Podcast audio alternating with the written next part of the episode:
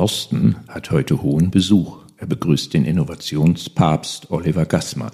Oliver ist Professor für Technologie und Innovationsmanagement an der Universität St. Gallen. Er ist einer der gefragtesten Experten des Denk- und Werkplatzes Schweiz und berät zahlreiche europäische Unternehmen. Laut Google Scholar gehört Oliver in den Feldern Business Model und RD Management weltweit zu den Top 3 der am meisten zitierten Forschenden. Zudem ist er gemäß Research.com die Nummer 1 unter den Management-Forschenden der Schweiz.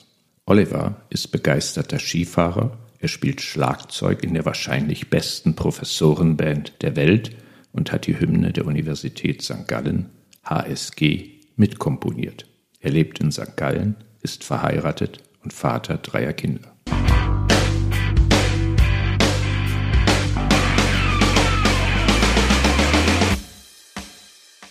Oliver, freut mich außerordentlich, dass wir hier heute zum Podcast zusammenkommen können. Wir starten mit der klassischen Einstiegsfrage. Was ist denn deine Lieblingsmarke? Meine Lieblingsmarke ist Mammut. Das ist für mich eine Marke, die starke Bilder hat und tolle Produkte und die ich natürlich auch viel nutze. Ich habe zum Beispiel eine Funktionsjacke, die habe ich in den Bergen, die habe ich im Skifahren und die habe ich im Notfall sogar auf dem Segelschiff beim Segeln, wenn es stark regnet. Also das ist für mich, mehr kann doch die Liebe nicht gehen. Unsere zweite Standardeinstiegsfrage ist nach dem Lieblingsprodukt. Ist es diese Jacke oder hast du ein anderes Lieblingsprodukt? Nein, ähm, das ist super unkreativ. Äh, mein Lieblingsprodukt, wenn man es danach messen würde, wenn man es wegnehmen nehmen würde, was würde mir am meisten wehtun, ist tatsächlich das iPhone. Ich kann dir versichern, da bist du auf diesem Planet nicht der Einzige. Jetzt dringen wir mal richtig tief vor in die Niederungen des Marketing. Hast du irgendeinen Werbeslogan, den du aktiv erinnern kannst und den du vielleicht auch magst? Just do it. Ach nee. Ja. Warum? Naja, die Handlungskompetenz ist das, was uns wahrscheinlich am meisten treibt. Also es sind nicht die Gedanken, die die Welt verändern, sondern das, was wir tun. Und Just Do It zeigt ein bisschen, von mir auch als Innovationsforscher, dieses Tun, Lernen, sich verbessern, aber eben einfach mal tun. Du hast erwähnt, du bist Innovationsforscher. Deswegen jetzt die nächste Frage. In deiner langen Karriere als Professor, aber durchaus auch als Consultant, ist dir da irgendeine Persönlichkeit begegnet, wo du sagen würdest, die hat mich jetzt tatsächlich beeindruckt? Klassisch würden wohl viele einfach an Ian Musk immer wieder denken, der mich schon fasziniert mit seinem Killerinstinkt, mit seiner, seinen Möglichkeiten, wie viele Unternehmen der gegründet hatte und mit welcher Radikalität der das immer gegründet hatte. Wenn ich aber wirklich denke, Persönlichkeiten, die mich beeindrucken, faszinieren, die ich auch selbst kennengelernt habe, ist vielleicht so jemand wie Kurt Stoll, der Festo groß gemacht hat, einer der großen Pioniere im Pneumatikbereich, einer der Kernleute des zweiten Jahrhunderts in der Automatisierung in der Industrie. Und er steht eben schon für so schwäbische Werte wie Familie, Respekt, Zuhören, Neugierde, Geduld, Ausdauer und natürlich für Innovation, unglaublich für Innovation. Und diese Art Innovation ist mir natürlich sympathischer. Ich meine, man wird ihn wahrscheinlich nicht nach der Übernahme eines Unternehmens, wenn er überhaupt übernimmt und nicht organisch wächst, ihn mit dem Waschbecken in der Hand sehen. Mhm. Was machte Elon Musk mit dem Waschbecken nach Twitter? Ja, gute Frage. Aber jeder kennt das Bild, oder? Absolut, absolut. Ja, viel Symbolik. Ich weiß, du bist auch ein sehr kulturinteressierter Mensch und wir gehen mal in die Popkultur. Hast du irgendeine TV- oder Streaming-Serie, die dir besonders gut gefällt? Ich glaube, einer der letzten Serien, die ich angeschaut hatte, war Der letzte Bulle. Der was? Der letzte Bulle. Wo gibt es denn sowas zu sehen? Ja, ja es, es, ähm, ich glaube, das war einer der öffentlichen Land, Fernsehen. Ist was Landwirtschaftliches? Nee, oder? nee, nee, nee, nee. Es ist ein Polizist, der wurde erschossen und war dann im Koma und ist dann in den 80er Jahren ist dann wieder aufgewacht. Und der kommt dann mit lauter 80er Jahre Musik, ah. 80er Jahre Style und äh, benimmt sich ziemlich daneben. Und, aber es war auch schon ein paar Jahre her, aber fand ich mega cool. Gut, jetzt sind wir schon. Aber bester Film wäre Matrix. Warum? Na, Matrix ist äh, phänomenal. Das ist filmtechnisch gab es dort Revolutionen, was die dort angegangen sind. Und eigentlich der Gedanke, sind wir jetzt da oder denken wir nur, wir sind da? Ja. Das ist faszinierend. Gab, hat ja auch einige Philosophieseminare gefüllt. Ja, ich bin ja auch Fan und frage mich ja immer noch, welche Pille ich nehmen würde. Die rote oder die blaue. Welche würdest du nehmen? Na, ich will immer die Realität sehen, auch wenn es schmerzt. Wir gehen jetzt über zu unserer Entweder-Oder-Rubrik. Ferien am Meer oder Ferien in den Bergen? Berge. Da ist die Challenge größer und da kann man ein bisschen aktiver sein und ich liebe das Raue irgendwie. Ich weiß, du bist Musiker durch und durch. Jazz oder Punkrock? Beides. Das geht doch gar nicht. Doch beides. Sehr launenabhängig. Mit zunehmendem Alter vielleicht mehr Richtung Jazz gehend. Aber Jazz hatte ich mal gelernt und Punkrock war, glaube ich, immer mein Herz. Ja, du weißt schon, innovativer wäre die andere Richtung. Ja, Vom Jazz ich, zum Punkrock. Ich, ich weiß, ich weiß. Aber ähm, ja, um bestimmte Dinge kann man nicht drum herum gehen. Muss man da Wahrheit ins Auge sehen. Musikalisch 70er oder 80er Jahre? 70er. Eher die wildere. Anfang der 80er war auch noch sehr, sehr cool. Ende der 80er ist mir es dann zu poppig geworden. Klavier oder Drums? Drums. Drums habe ich gelernt und kann es wirklich etwas spielen und Klavier klimpere ich nur herum. Drums hat eine höhere Komplexität als Klavierspielen. Sehen die meisten Klavierspieler natürlich nicht so und gibt eine bessere Möglichkeit, Energie rauszulassen. Tempo halten oder Filz spielen? Nicht Tempo halten.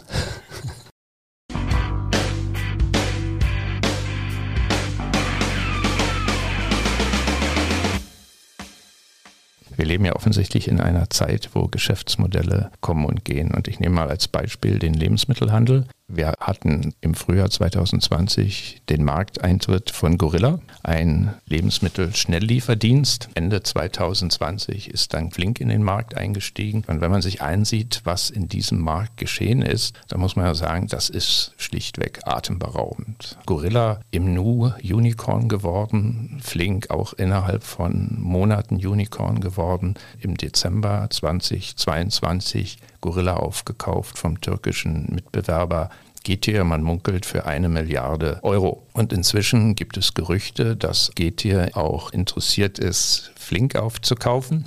Also wir haben hier einen Markt mit einer unheimlichen Dynamik. Kannst du erklären, was da gerade passiert? Also ich finde es tatsächlich ein sehr, sehr spannendes Geschäftsmodell. Zunächst mal ähm, ist ein klares Kundenbedürfnis da. Wir wollen alle immer mehr Convenience. Der Onlinehandel hat immens zugenommen über die letzten zwei Jahrzehnte, kann man fast sagen. Und der große Peak ist eigentlich dadurch gekommen durch Corona, wo wir zwangsweise eingesperrt wurden, mehr oder weniger isoliert wurden und dort viele der Menschen eigentlich auf verschiedene Produktkategorien auch wiederum umgestiegen sind auf Onlinehandel. In solchen Krisen, solchen Disruptionen merkt man immer, dass Trends beschleunigt werden, nicht Trends grundsätzlich umgekehrt werden. Der Lebensmittelbringdienst, der wurde eigentlich super gehypt. Es war natürlich nicht überraschend, dass gerade in diesen Jahren wieder neu gegründet wurde. Und es ist auch nicht überraschend, dass die Investoren in eine Überbewertung neigen. Wenn man eigentlich gesamthaft anschaut, sind eigentlich unheimlich viele Kapazitäten dort aufgebaut worden in dieser Industrie.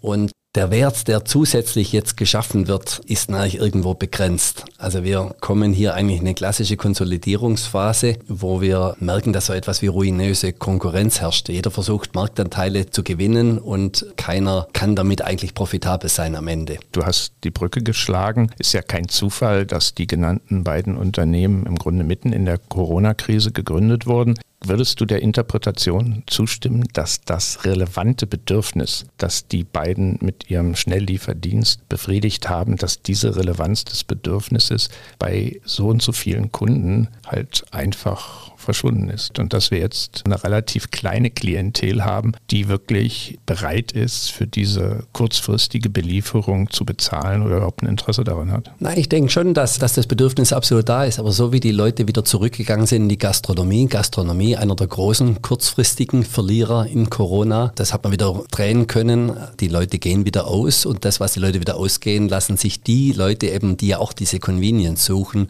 lassen sie sie nicht mehr bringen. Ich denke schon, dass das Bedürfnis nach wie vor da ist. Das Schwierige in diesem Markt ist einfach diese große Dichte, die man benötigt, um profitabel zu sein. Falls Getir Flink übernimmt, ist die Rationalität völlig klar da. Es geht darum, Überkapazitäten aus dem Markt zu nehmen. Und es ist so oder so eine Wertvernichtung, die damit, äh, die damit einhergeht. Aber dass derjenige, der dann darin überlebt, dass der die gewisse Dichte hat. Das ist das Gleiche, ob ich Aufzüge, Wartungen in urbanen Zentren mache, kann ich nur machen mit der Gewährleistung, in dem Fall 24 Stunden ähm, Service zu machen, kann ich nur machen, wenn ich eine gewisse Dichte aufgebaut habe. Das heißt, ich muss mir entscheiden, in welche Märkte gehe ich. Dieses stückweise Zurückgehen von Gorilla aus verschiedenen anderen Märkten ist damit einfach zu erklären, dass sie einfach eine gewisse Dichte benötigen. Das geht nur in urbanen Zentren und nur in den Ländern, wo man sich tatsächlich auch die Energie ja, aufgebaut hat. Also das finde ich jetzt sehr interessant, was du sagst, auch etwas, was wir in anderen Märkten beobachten können. Also wenn wir an die Mikromobilität denken, wo sich ja auch die Frage stellt, macht es betriebswirtschaftlich irgendwie Sinn, dass an gewissen Standorten vier, fünf dieser Mikromobilitätsunternehmen miteinander konkurrieren? Weil der Substitutionswettbewerb ist ja schon stark genug. Bei solchen Angeboten, wo es ja doch sehr, sehr viel um Geografie und Standort geht, ist es wahrscheinlich so, dass es nur einen geben kann, der sich dann dem Substitutionswettbewerb stellen kann, der dann eben auch betriebswirtschaftlich solche Fragen anders beantworten kann, wie welche Gebühren kann ich wirklich nehmen, wenn ich in einem harten Wettbewerb bin, dann muss ich halt die tief unten lassen oder auch die Grundfrage anders beantworten kann, zu welchen Preisen kann ich verkaufen. Wenn wir jetzt wieder zurückgehen zu den Schnelllieferdiensten, hier gibt es sehr brutalen Substitutionswettbewerb. Mhm. Erstmal haben wir auch eine Entwicklung hin zu Nachbarschaftsläden. Also nehmen wir Berlin, wir haben es in einem anderen Podcast kürzlich diskutiert, wo wir diese Spätis haben. Im Raume steht ein Markteintritt von 7-Eleven, also wo viele Verbraucherinnen und Verbraucher, die im Grunde potenzielle Kunden für so einen Lieferschnelldienst wären, sagen könnten, okay, ich gehe ja doch mal kurz vor die Tür, investiere 10, 15, 20 Minuten und habe dann auch die Lebensmittel. Wir haben einfach hohe Markteintrittsbarrieren und das ist ja dann, dass ich nicht nur die Menschen benötige, die netten E-Bikes, die ich dazu bringe, sondern ich brauche ja auch komplette Kühlketten und ich brauche damit Investitionen eigentlich in Kühlhäuser, die ähnlich sind von denen von Supermärkten. Und das alles einmal aufzubauen, dann noch das Lager zu halten, das ist schon insgesamt einfach eine große Eintrittsbarriere. Und das funktioniert nur mit diesem Versprechen, das Sie abgeben, innerhalb zehn Minuten ist es geliefert. Wenn ich eine gewisse Dichte habe, wenn ich eine Bereitschaft habe und wenn ich versuchen kann, verschiedene Rides miteinander zu kombinieren. Und das funktioniert einfach an einer bestimmten Dichte. Auf der Logistikseite Investitionen über Investitionen und wenn gleich um die Ecke der andere sitzt, der mehr oder weniger haargenau dasselbe macht, dann kommst du noch in die andere Welt hinein, auch Kosten über Kosten, also die ganzen Marketing-Schlachten, die man untereinander ausgetragen hat. Kleine Klammer auf. Ich finde, das haben sie eigentlich sehr gut gemacht, insbesondere auch Flink, also mit dem Branding, Pink und auch vielen anderen Aktionen oder auch wenn man die Sortimentsgestaltung sich mhm. ansieht, alles wunderbar. Der Konsument sieht, wenn er beim Amazon bestellt, sieht er den armen Packer nicht, der das Zeugs zusammenpackt und unter welchen Konditionen Jeff Bezos die Leute durchaus hart ausbeutet. Immer mit zwar zwar Customer First denke, aber eigentlich sehr zu Lasten eigentlich der Mitarbeitenden. Am Ende bei so einem Lieferservice äh, gucken wir den Leuten in die Augen. Ich lasse mir schon seit 15 Jahren, glaube ich 20 Jahre, ich bin echt faul, ähm, Getränke nach Hause liefern. Und es gibt immer ein Grözi und es gibt immer ein Trinkgeld dazu und man wechselt vielleicht auch kurz zwei Worte, weil es ist ja doch eine Schnittstelle und es ist ja Teil des Konsumerlebnisses, wenn ich das entgegennehme. Und wenn ich dort so einen Menschen sehe, wo man das Existenzminimum schon ansieht, dann ist das traurig. Auf der anderen Seite gibt es einfach dieses ökonomische Prinzip, wo wir viel zu sehr unter Druck stehen, aufgrund des zu hohen Wettbewerbs zu lange Strecken fahren müssen, zu wenig ähm, Rides pro Stunde damit möglich sind und damit einfach dieses Geschäftsmodell einfach derzeitig nicht profitabel sein kann. Also wenn wir in den derzeitigen ähm, Optimierungen reingehen, die einfach in Richtung Kostenführerschaft geht, eben diese 1,99 Euro oder Gorilla war es glaube ich äh, 1,69 Euro hatten sie mal, da kann man eigentlich nicht gewinnen. Also es müsste dann in eine Differenzierung reingehen. Differenzierung, Hochpreisstrategie bedeutet aber natürlich wieder geringere Abdeckung oder ich kenne jetzt nicht die Preiselastizität der Nachfrage dort im Detail, aber ich gehe davon aus, dass man doch einiges dann weniger absetzen wird und dann ist man wieder im Dilemma, dass man wieder weniger Dichte hat. Also, also das heißt, dieses Geschäftsmodell hat ein paar Herausforderungen in sich, wo man zwischen den Kosten in der Supply Chain, also wie das Nutzenversprechen umgesetzt wird, zu dem, wie das, das Nutzenversprechen, das wir haben, das heißt hohe Convenience in kurzer Zeit zu niedrigen Kosten, da ist einfach ein Spannungsfeld drin, das ist nicht richtig gelöst worden. Und die Hoffnung der Investoren liegt einfach nur in der Hoffnung, dass zukünftig dieses Geschäftsmodell profitabel ist, wenn die Wettbewerber draußen sind ich denke, da verliert jemand mächtig Geld in der Zukunft. Also ich sehe eine Zukunft für mhm. diese Schnelllieferdienste Und zwar da, wo sie natürlich auch jetzt schon agieren, in den Großstädten und da offensichtlich ja. auch in ausgewählten Stadtbezirken, weil da gibt es eine Klientel, die bereit ist, für diesen Service zu bezahlen. Und ich bin überzeugt, wenn man noch weiter an diesen Konzepten arbeitet, eben auch bereit sind, mehr Geld für diesen Service zu bezahlen.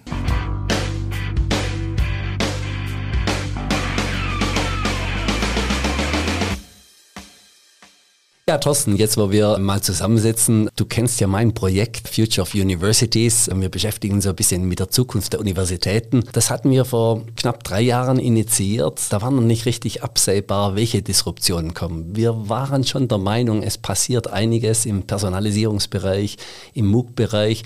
Hat alles nicht so richtig zugetroffen.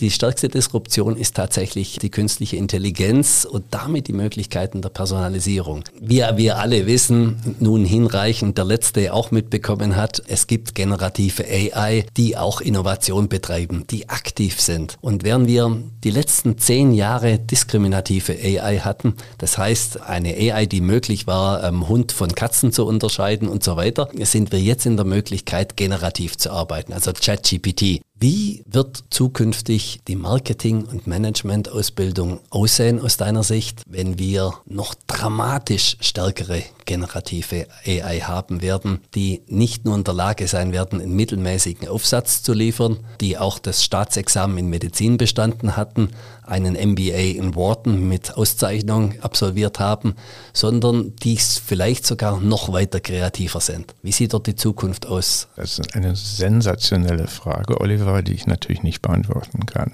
Und ich würde behaupten, auch wenn man manchmal den Eindruck gewinnt, welche Quellen aller Art liest von großen Unternehmensberatungsgesellschaften oder von Menschen, die auf LinkedIn einem die Welt erklären, bin ich der Überzeugung, selbst Elon Musk ist im Moment nicht in der Lage, uns zu erklären, wo die Reise im Endeffekt hingehen wird. Wir können, glaube ich, tatsächlich nur sehen, wo wir jetzt stehen. Und mein Eindruck ist, und da würde mich natürlich vor allem deine Einschätzung auch interessieren, weil du bist letztendlich der Innovationsprofessor und nicht ich. Mein Eindruck ist, wir haben jetzt hier eine technologische Entwicklung, die ohne jede Frage da ist, um zu bleiben. Und ich betone dies so, weil ich bin ja durchaus vertraut mit vielen Menschen, die so im Marketing unterwegs sind. Und da ist natürlich schon noch ein Thema. Ist es ein Hype, der jetzt gerade hochkocht mhm. oder ist es etwas, was bleiben wird? Warum erwähne ich das so? Vor einem Jahr war der Hype Metaverse und ich habe den Eindruck, da gehen wir jetzt zur Tagesordnung über. Alle sagen, okay, Apple kommt demnächst mit einer Brille, da kommt vielleicht wieder ein bisschen mehr Schwung rein. Aber irgendwo ist das Thema in der Marketing-Szene ad acta gelegt worden und wird verdrängt von AI. Und natürlich machen da alle was, sowohl im Sales-Bereich, dass also SEA, Search Engine Advertising revolutioniert wird, weil Microsoft Bing hat ja die künstliche Intelligenz schon integriert. Auf der anderen Seite, wir haben das kürzlich in unserem Podcast auch diskutiert, nimmt das natürlich auch Eingriff in die kreative Arbeit von Marketingmenschen, die also im Nu einfach mal 100 Slogans sich generieren lassen können. Und wir wissen alle, als eine Maxime in der Kreativindustrie, Quantität generiert Qualität und da hat man natürlich schon brutale Vorarbeit gemacht. Und das ist natürlich Riesenthema, werden hier Jobs ersetzt. Also wir sind Status quo eindeutig, kann ja auch nicht anders sein, so ein Experimentieren. Vielleicht ein, ein, Kommentar dazu. Das Metaverse, das war für mich auch ein Trend wie das 3D-Printing, wo man vor allem im Consumer-Sicht sehr viel gedacht hat, es verändert die Welt. Und am Ende gibt es sehr hardcore-industrielle Anwendungen im B2B-Bereich. So gibt es übrigens auch im Industrial Metaverse. Also Nvidia und Siemens CEO, die, die Allianz, die die angekündigt haben, die ist super stark und da sehen wir ganz konkrete Anwendungen im Digital Twin-Bereich mit Simulation. Wenn dort noch dieses Social Immersion dazukommt, dann können wir dort wirklich sehr harte Use Cases wie fragile Supply Chains überwinden. Dort gibt es harte Anwendungen. Bei Mark Zuckerbergs Metaverse bin ich auch ein bisschen kritischer. Was wir aber hier sprechen, ist eine Schlüsseltechnologie, die der, der CEO von Google als gesagt hat, das ist nichts weniger wie die Erfindung von Feuer und Elektrizität. Und ich mag jetzt nicht so weit gehen, aber was ich schon sagen kann, 2012 wurde das AlexNet, das erste tiefe neuronale Netz, ein Convolutional Neural Network, erfunden von eigentlich dem Gottvater der AI. Das hat uns einen immensen Durchbruch gebracht und auch auf unserem Lieblingstool wie dem iPhone wird das alles eingesetzt. Diese generative AI, die jetzt heute da ist, die wird in der Lage sein, dass wir eigentlich jede Art von Junior Consultants substituieren werden können. Und zwar in sehr kurzer Zeit ähm, bin ich fest davon überzeugt, egal ob wir im Legal-Bereich sind, ob wir in die Marktforschung reingehen, da werden Daten zusammengenommen und werden Analysen erstellt werden, die von hoher Qualität sind. Wenn wir nur uns vorstellen, ChatGPT 3.5, was im November, Ende November letzten Jahres rauskommt, wurde nur vier Monate später ersetzt durch ChatGPT 4 und ChatGPT 4 war zehnmal stärker und hat mit ungefähr 40 Prozent höherer Wahrscheinlichkeit schaffen, die tatsächlich präzise Aussagen zu machen. Jetzt müssen wir uns einfach nur vorstellen, mit dieser exponentiellen Entwicklung, wenn wir dort nochmal weitere zwölf Monate vorausschauen, wenn wir nochmal 24 Monate vorausschauen, wenn wir nur eine Dreijahresplanung machen, was das bedeutet für unsere Profile und für unsere Anwendung. Und so bin ich der Meinung, dass wir sowohl Programmierer, neu viel weniger brauchen werden als auch die ganze Art, vor allem im Junior-Bereich. Im Senior-Bereich brauchen wir es nach wie vor, eben das Judgment. Das wird nach wie vor noch da sein, die Systemarchitektur, das Judgment, die große Strategie.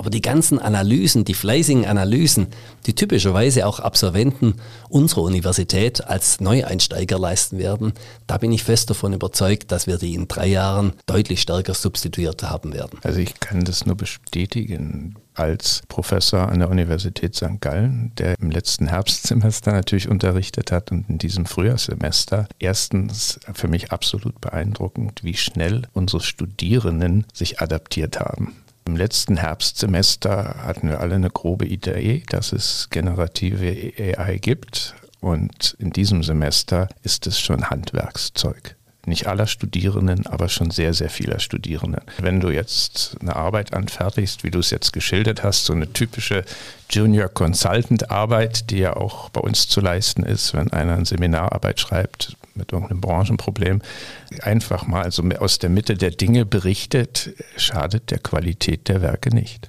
Ja, absolut. es ist ähnlich wie in den 70er Jahren, als die äh, Mathelehrer begonnen hatten zu fordern, dass man die Taschenrechner verbietet, weil es könnte keiner mehr richtig rechnen, als ob das Kern der Mathematik wäre.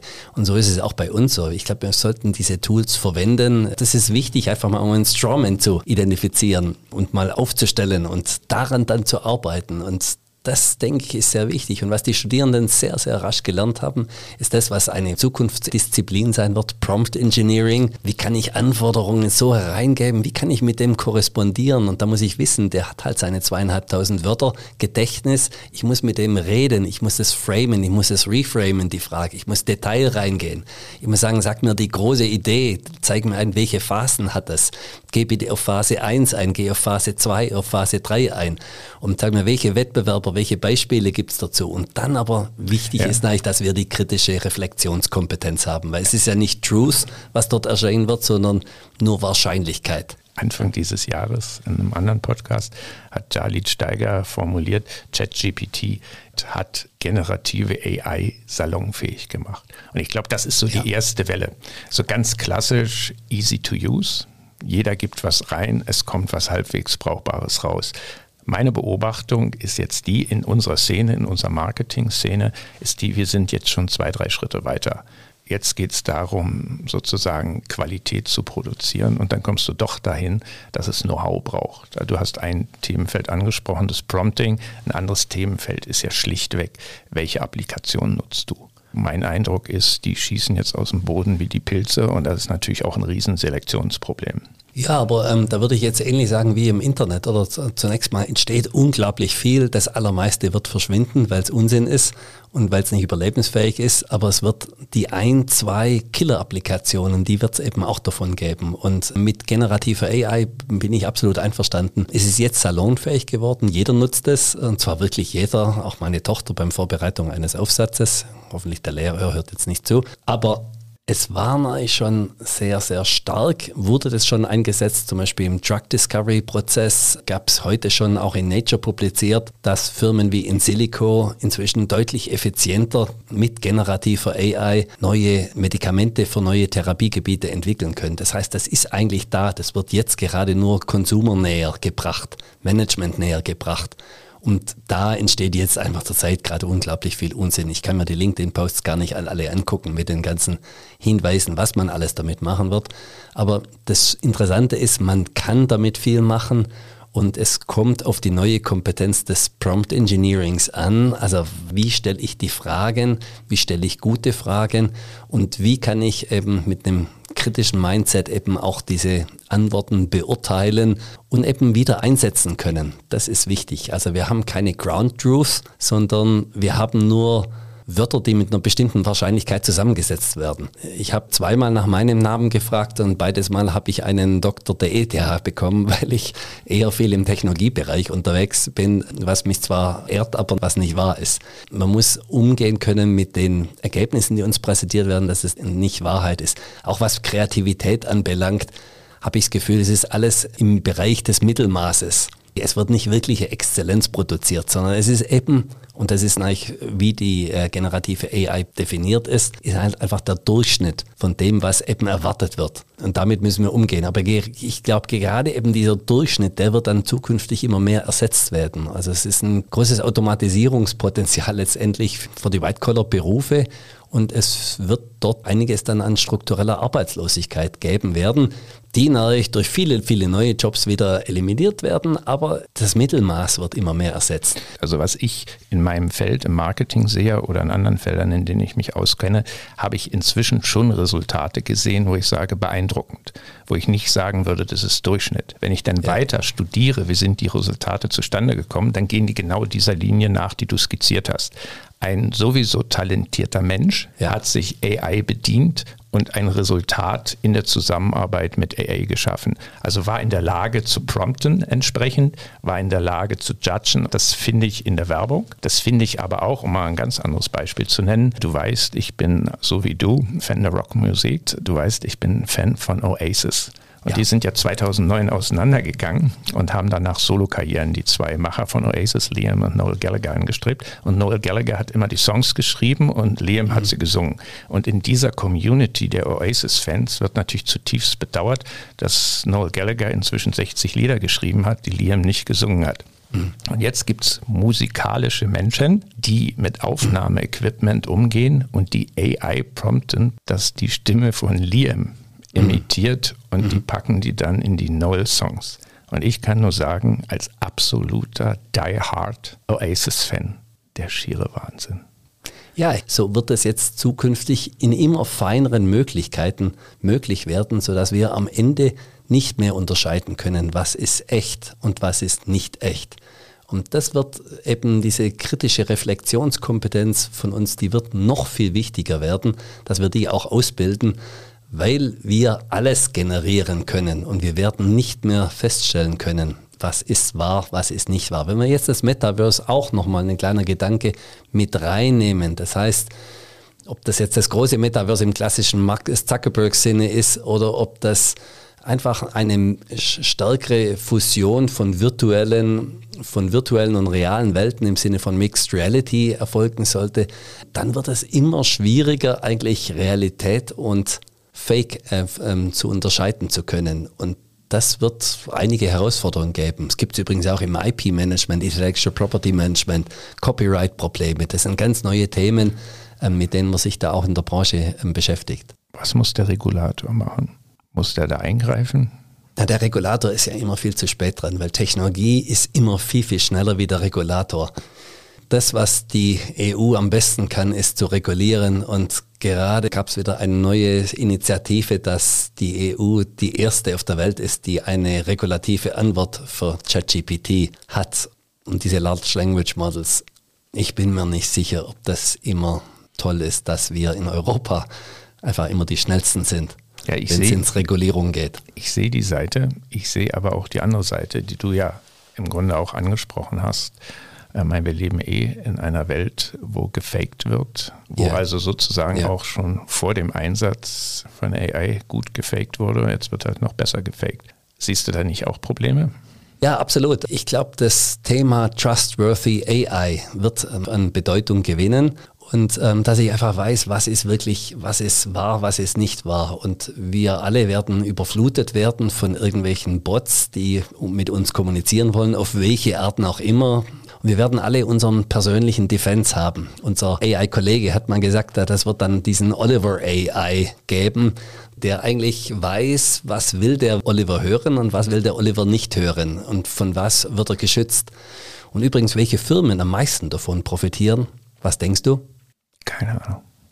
Apple. Apple, du vertraust schon heute eigentlich und wieder das iPhone, damit wieder zurück beim iPhone, dem Apple vertrauen wir heute schon unser Gesicht ein, die Face ID. Das ist das, was Apple fantastisch gemacht hat mit ihren Privacy Principles, die sie sehr, sehr hoch gehalten haben. Und die werden eigentlich zukünftig davon weiterhin profitieren, je mehr Fake insgesamt umher ist. Wem vertraue ich dann eigentlich noch? Google? Hm, nicht wirklich aber Apple eben schon.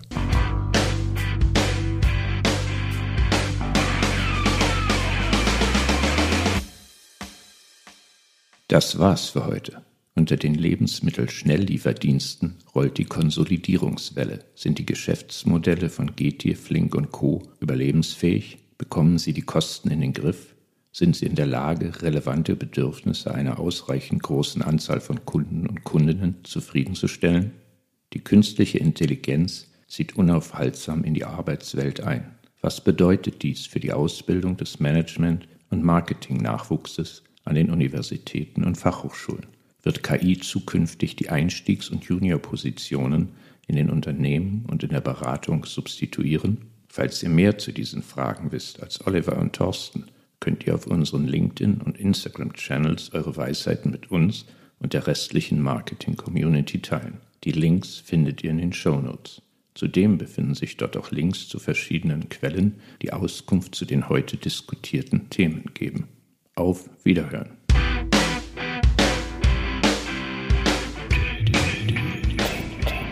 Der